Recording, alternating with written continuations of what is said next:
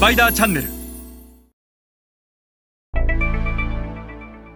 えー、皆さんこんにちは。スパイダーの森部です、えー、今日も前回に引き続き主要競合の可視化についてお話をします、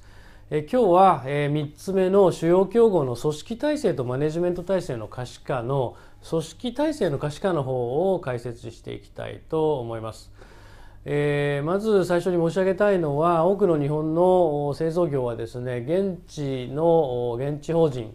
の自分たちの売り上げを上げるマーケットシェアを獲得していく組織の体制が競合と比較してどうなのか。競合と比較してどれぐらい具体的に劣っているのかもしくは勝っているのかということを把握している企業は皆無であると。その組織体制をそもそも競合と比較するという概念が全くない。ただ現地での売り上げや配下力やマーケットシェアを作るのは組織の体制が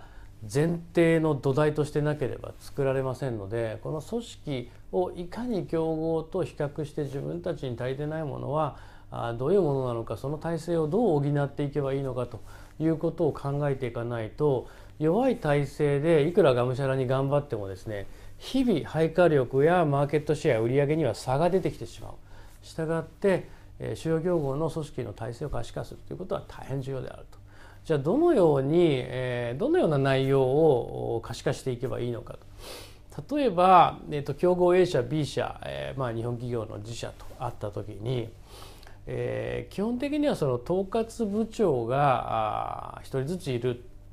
で例えば先進的なグローバル消費財メーカーの場合はもうローカルの50代のこってこての脂っこい統括部長があ当然、えー、部門を牛耳ってるとでその下に少なくとも10人ぐらいのエリアマネージャーがやっぱりしっかりといてでその10人ぐらいのエリアマネージャーの下に、えー、先進的なグローバル消費財メーカーであれば大体800人ぐらい営業がいます。で800人ぐらいの営業が、100社ぐらいのディストリビューター大中小のディストリビューター含めてマネジメントをしているというケースがあるので例えば A 社の場合間口のカバレッジはこの体制で初めて20万取れるこれベトナムのケースの想定ですけどもベトナムには50万点の伝統小売があって、えー、例えば食品を置けるような伝統小売というのは30万点あると。そのうちの20万点を取るにはやっぱこれだけの体制がしっかりとしてあるんだと1人当たりの間口カバレッジって大体250間口ぐらい間口っていうのはストアですねストアのカバレッジを持ってるんだなとふむふむと、えー、競合 B 社に関しても、えー、10万点ぐらいの間口をカバーしてるし1人当たり200ぐらいのカバレッジをやっぱ担当してるんだと。でこれだけの間口を取るためにはやっぱこれぐらいの体制は必要なんだなということは競合を見れば一目瞭然であると。で自分たちの会社はなぜなかなか間口のカバレッジが広がらないんだろう、えー、何が悪いんだろうと。商品が悪い価格が悪いチャンネルが悪いいろんなことが悪いというのはあるのかもしれないですが組織もまずいんですよね。多くの日本企業の場合日本から来た駐在員の統括日本人部長が1人。その下に現地人のマネージャーが1人と。